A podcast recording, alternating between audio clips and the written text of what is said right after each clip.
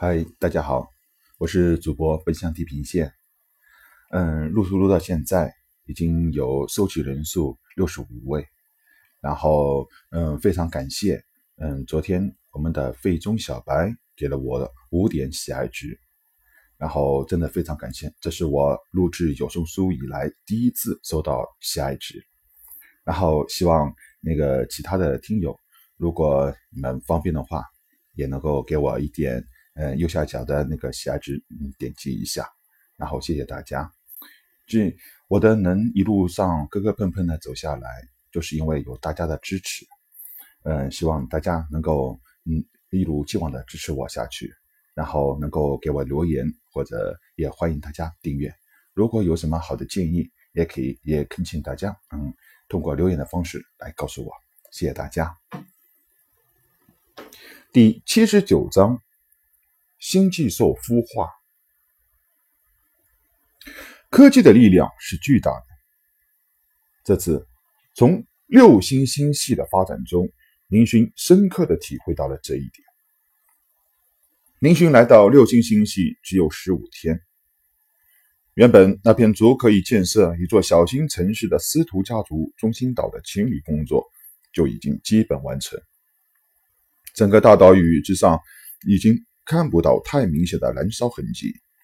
为了掩盖曾经的燃烧痕迹，林勋下令在上面修建了一所大广场。广场的周围被移植了密密麻麻的参天大树，完全将中心大岛掩盖了起来。而且，林勋还调拨了众多的机器人守卫队，专门对已经成为绿洲的大中心岛进行严密的监控。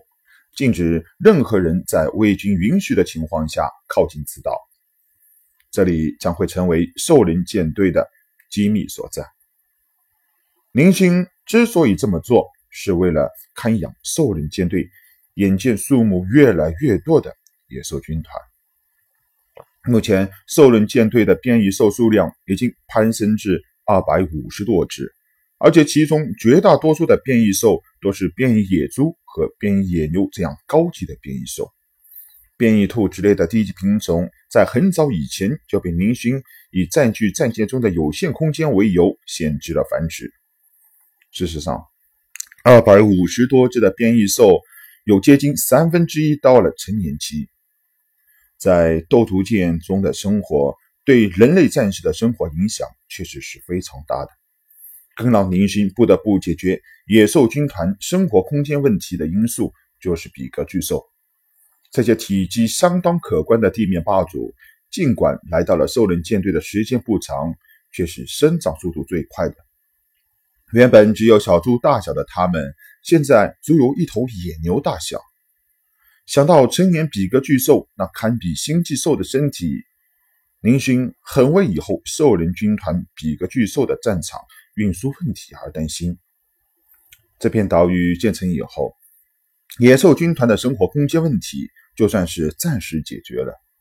至于运输问题，现在还没有时间去考虑。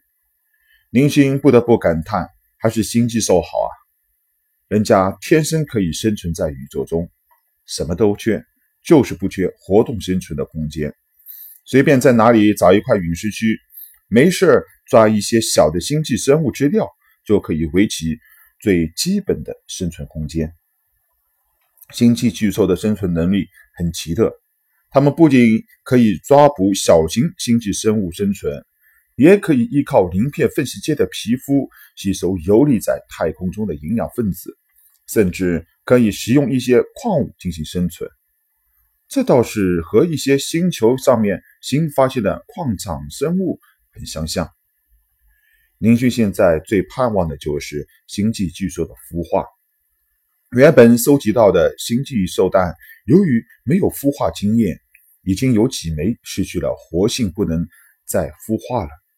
现在小宝专门研制的孵化器中，只剩下四枚星际兽蛋。林旭现在简直把这些蛋当做宝一样看待，不仅将孵化器放入了领主府后面的大厅室中。还专门命人昼夜不停的看守观察情况，一定不能让这仅有的四枚星际兽蛋再有一丁点儿的损失。现在，宁勋更加期盼的就是小宝的虫洞之行能够在那些星际兽尸体上再次发现一批小星际兽蛋，对星际兽军团的进行扩充。功夫不负有心人，宁勋每天的辛苦劳累没有白费。在宁勋正式接收六星星系后的第十六天，看守星际兽的士兵突然报告说道：“星际兽蛋有了动静。”林勋欣喜若狂，立即放下了手中的工作，从太空上的斗族战舰返回了深蓝星的领主府。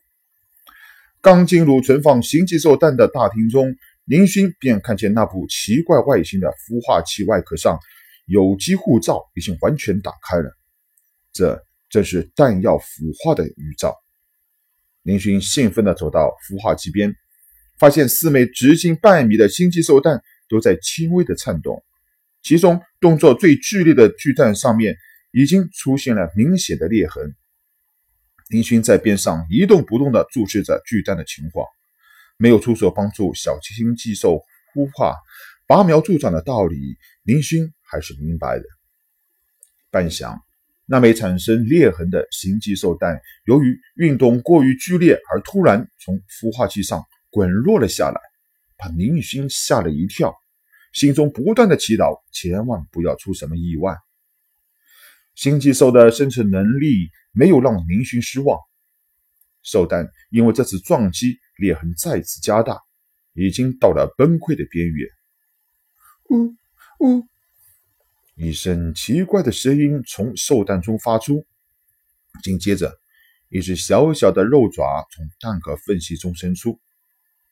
啪啪！又是两声清脆的声响，蛋壳上半部分四分五裂，露出里面的星际兽幼崽。林勋好奇地爬上去，想看看太空中恐怖强悍的星际兽幼崽在刚出生的时候是什么模样。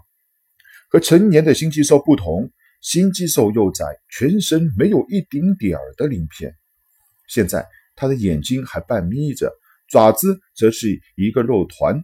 翅膀倒是很明显，只是看上去光秃秃的，很难让人相信拍石击碎的星际巨兽。一句话，眼前的这只小星际兽幼崽的形象很让林勋失望，根本没有一点太空星际巨兽威风凛凛的样子嘛。要不是这几枚星际兽蛋大的获得过程是林勋亲眼所见，林勋一定会把它们扔了。烤着吃可能也不小。小星际兽出来几分钟后，眼睛便睁开了，一双贼溜溜的大眼睛瞅瞅林勋，呜呜，叫了两声。小家伙，是不是饿了？来来来，给你吃这个。林勋拿出一块小勋那只贼老虎经常偷吃的宠物营养肉，递到了小星际兽嘴边。小星际兽鼻子伸过来，舔了一下营养肉，仿佛是很不屑的呜呜两声，头转了回去。小鹿爪抓起一块兽蛋碎片，嘎嘣嘎嘣的吃了起来。我靠！林勋觉得自己真是丢脸。看看四周，还好刚才已经让守卫退了出去，这里没人，不然就丑大了。小星际兽是否对兽蛋很感兴趣？吃完了一片，又继续抓起一块吃了起来。呵呵，既然你这么喜欢，这些都给你。林勋将没有孵化成功的几枚星际兽蛋壳中挑几块，塞给了小星际兽。小星际兽很兴奋，舔舔林勋的手，呜呜的叫了两声，欢快的吃了起来。不大一会儿。其他三只星际兽蛋壳也相继破裂，三只小星际兽从里面爬了出来。林勋也松了口气，总算是没有白费一番苦心。分别给三只幼崽一些蛋壳，林勋吩咐人随时注意监控他们的情况之后，便安心的离开了林主府。小宝事先已经将星际兽的资料给了林勋，这些星际兽。是根本不需要太多的饲养工作，它们在太空中都可以依靠着游离的营养物质分子生存，更何况在陆地上。林勋顺便给小宝拨打了星际通，想把星际兽腐化成功的消息告诉他。摆弄了半天，可惜一直没有接通信号。估计小宝目前正在虫洞空间内。兽人舰队从今天起可谓是真正完善了野兽军团的编织。一旦星际兽成年之后，野兽军团的地面、太空一体的战斗方式便可以正式启用了。现代能量科技武器占主力的战争中，林勋实在无法想象这样的一支生物战队的战斗力有多大。谁能想象，雷达上明明没有任何能量反应波的情况下，突然遭受一群恐怖的野兽的袭击？即便是太空部队，也不可幸免。